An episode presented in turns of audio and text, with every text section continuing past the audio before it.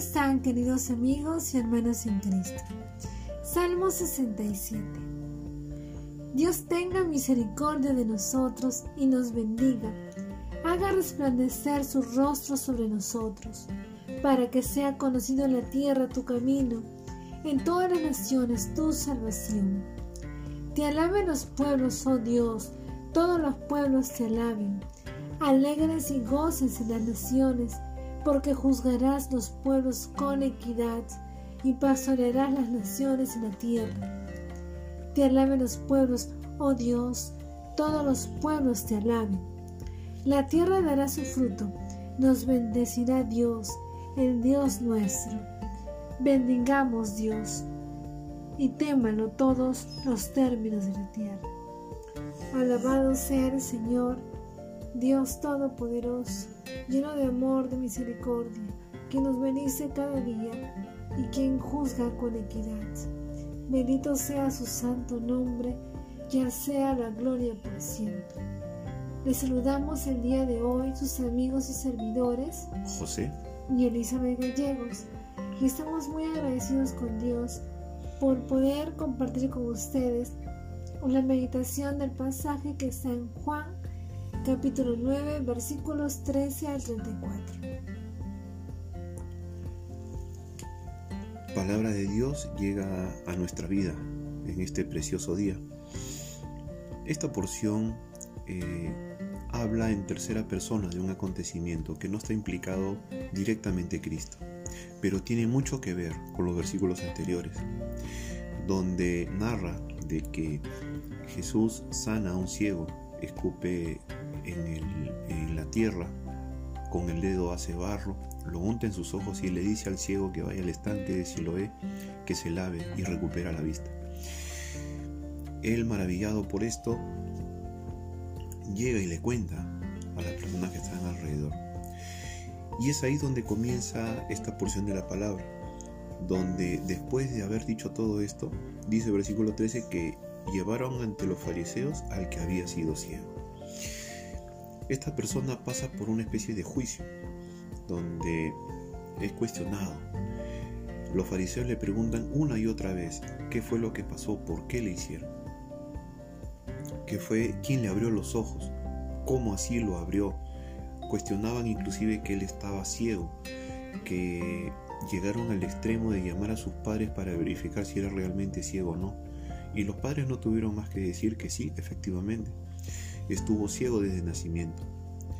Pero aún así lo seguían cuestionando. De repente están en complicidad, desconfiaban mucho. Y le decían al...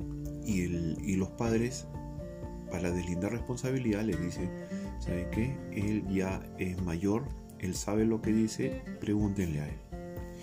Y nuevamente los fariseos cargan contra este ciego. Y este ciego les manifiesta la gloria de Dios.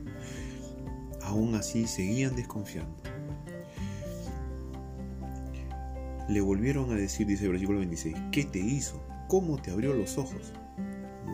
Y él le responde de una manera magistral, ya les he dicho, no habéis querido oír, ¿por qué lo queréis oír otra vez? ¿Queréis también vosotros haceros discípulos de él? Naturalmente los judíos se enardecieron, lo injuriaron. Tú eres discípulo de él, pero nosotros somos discípulos de Moisés. Y en sí, el hombre cuando le contesta a, los fariseos, que aún así eh, Dios no oye a un pecador, y si alguno es temeroso de Dios y hace su voluntad, a ese oye. Estaba diciendo que Jesús era hijo de Dios. Él había tenido una comunión perfecta con el Padre. Pero aún así los fariseos lo seguían negando. Dice, desde el principio no se ha oído decir nada que alguno abriese los ojos a uno que nació ciego. Si no fuera voluntad de Dios, nada podría ser. Y entonces termina el relato con que los fariseos le responden, tú naciste del pecado y nos quieres enseñar a nosotros. Y acto seguido lo expulsaron de la sinagoga. En este pasaje que acabamos de leer, podemos rescatar o lo podemos titular como llamados a testificar. Y la primera enseñanza que vamos a ver aquí es que debemos disponernos para testificar de Cristo. Aquellos que hemos nacido de nuevo por la gracia y misericordia de Cristo y que hemos sido merecedores de su favor, de su gracia en nuestras vidas. Y aún podemos disfrutar de aquellas bendiciones y milagros que hemos recibido solamente por su favor y su misericordia. Debemos estar dispuestos, así como este hombre que fue sanado de esa ceguedad de nacimiento, a poder testificar de Él, de las obras que, que Cristo ha hecho en nuestras vidas. Debemos estar dispuestos a ir a donde nos requieran, a donde necesitan escuchar nuestro testimonio, aún ya sea enfrentándonos de repente a autoridades que nos puedan cuestionar acerca de nuestra fe y acerca de, del cambio, la transformación o el milagro el cual ellos puedan notar en nosotros. Debemos estar siempre presentando defensa y disponiendo nuestro corazón para poner en manifiesto todos los milagros que Dios hace y sigue haciendo en nosotros. La segunda enseñanza es presentar defensa con firmeza. Esto eh, nos lleva a los versículos del 17 al 33. Amados hermanos, el perverso razonamiento de los fariseos colocó a este ciego en un dilema, cuya única salida era negar el milagro que este milagro hubiese ocurrido. Ellos en su razonamiento no podían concebir que haya sucedido esto. ¿Por qué? Por muchas razones, razones estrictamente eh, costumbristas.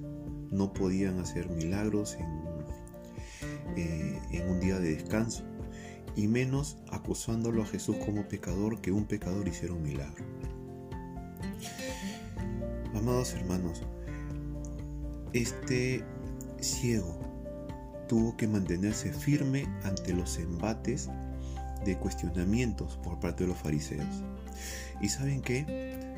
Amado hermano, si tú y yo hemos recibido alguna bendición del Señor y nosotros no podemos callar, como hemos visto en la anterior enseñanza, no podemos callar lo que el Señor ha hecho en nosotros, debemos de mantenernos firmes ante cualquier cuestionamiento.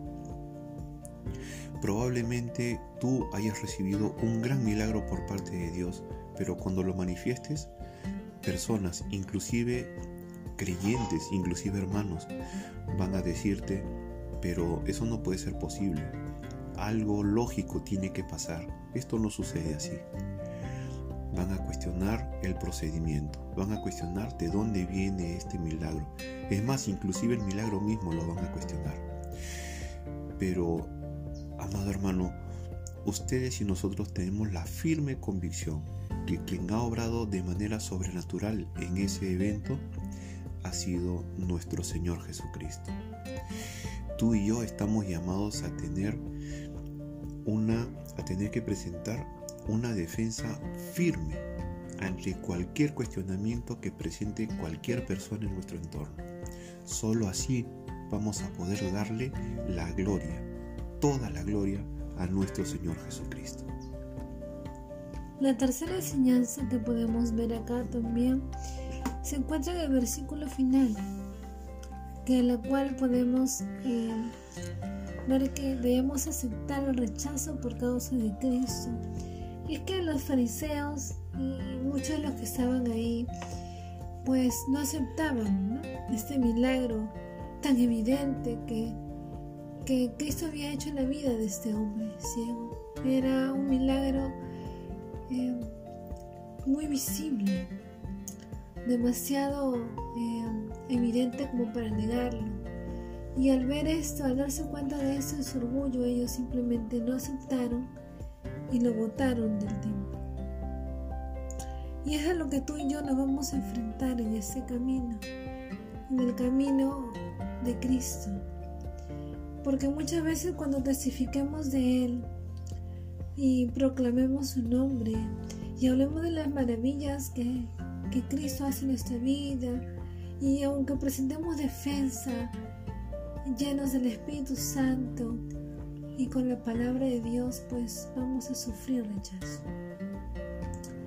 Pero recordemos que más allá del rechazo que podamos sufrir, esto no, no quita que Dios sea milagroso y que hayamos sido merecedores de ese milagro. Y esa es el, la fuerza y la convicción que tú y yo debemos tener y que nos debe motivar, aunque a pesar del rechazo, sigamos proclamando el nombre de Cristo y todo lo que Él hace, hizo y hará en nuestras vidas.